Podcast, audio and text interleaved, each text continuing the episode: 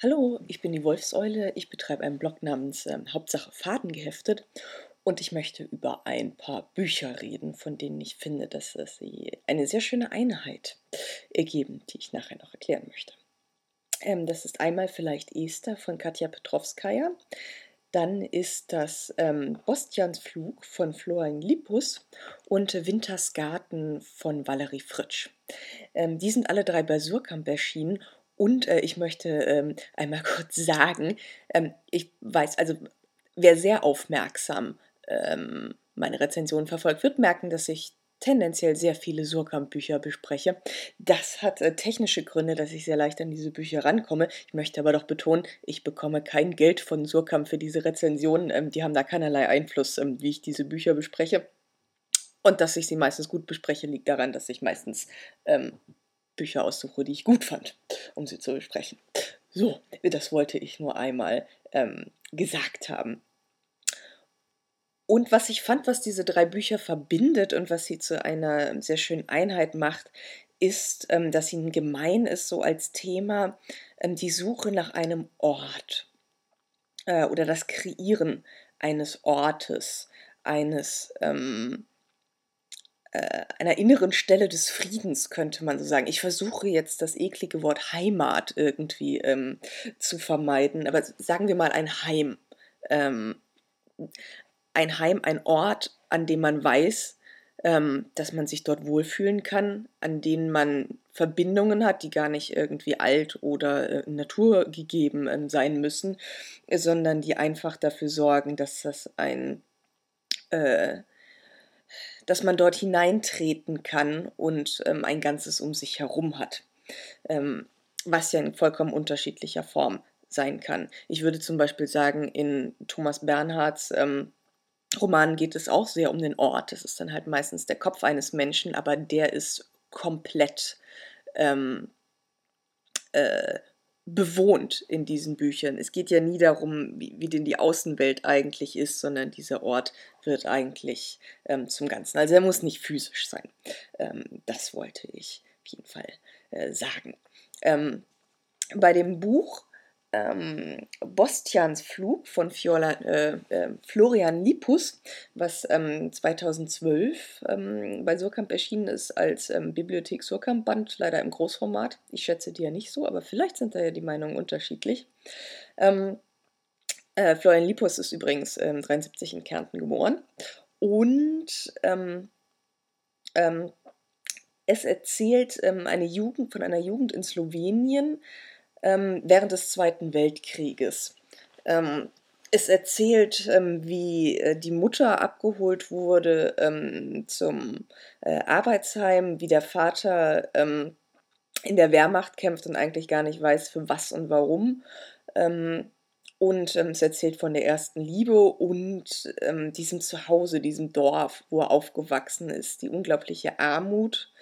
Ähm, und die Kindheit und ähm, dieses, ähm, dieses Haus, ähm, was sie verlassen müssen irgendwann, weil die Mutter dann nicht mehr da ist und der Vater neu heiratet. Und was das eigentlich für dieses Kind bedeutet und ähm, was der Umzug bedeutet. Und ähm, es ist nicht, es ist, es, es ist nicht so. Äh, doch, es ist traurig und es ist tragisch ähm, zu lesen, aber es ist sehr, sehr poetisch, was übrigens diese drei Bücher auch ähm, verbindet. Eine sehr ähm, elaborierte Sprache. Zum Teil meine ich das nicht nur darin, dass es jetzt ähm, überbordend ist in seiner Poesie, sondern einfach sehr oh, mit sehr schwungvollen Sprachstrichen ähm, gemalt wird, die aber sehr äh, mit sehr viel Bedacht immer gesetzt worden sind. Also da ähm, ist es kein Kitsch ähm, und da schwappt nichts über. Zumindest ähm, bei Valerie Fritsch gehe ich nochmal drauf ein. Da schwappt vielleicht was über, aber das ist eigentlich ähm, ziemlich cool, dass es so überschwappt. Aber ich lenke ähm, ab. Ähm, ich finde, er hat, äh, also Florian Lipus hat in ähm, Bostians Flug sehr schön ähm, getroffen, so manche Momente, diese, dieser Verlust ähm, von dem Zuhause und der Vertrautheit, ähm, die man eigentlich hat, ähm, in der Art und Weise, wie er beschreibt, ähm, wie er im neuen Haus ankommt. Und ähm, ich möchte da nur mal ein paar äh, Zeilen zitieren, um das zu illustrieren. von Seite 62. Die ersten Nächte im neuen Haus wollen kein Ende nehmen, ziehen sich vom Unendlichen ins Grenzenlose, und die Tage kommen außer Schritt und Tritt.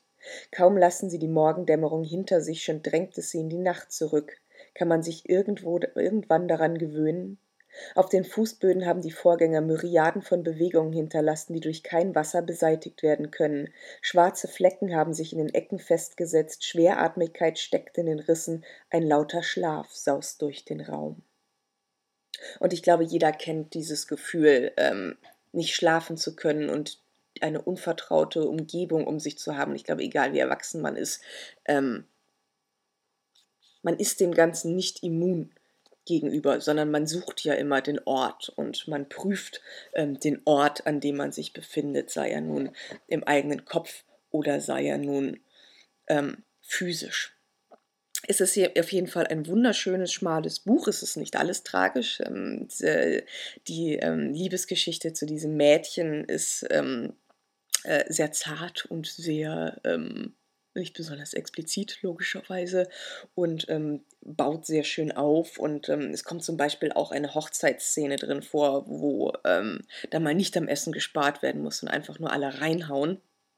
Ähm, aber auch äh, das ähm, illustriert dann wieder, wie, wie wahnsinnig, also äh, gehungert wurde während dieser Zeit. Ähm, es ist relativ schmal und in einigen Bildern skizziert er halt diese Kindheit und trifft sie damit, finde ich, ziemlich genau ähm, auf den Kopf, soweit ich beurteilen kann, wie eine Kindheit im Zweiten Weltkrieg in Slowenien war. Äh, und damit bin ich ausnahmsweise mal einer Meinung mit Peter Handke, der dieses Buch auch sehr schätzt.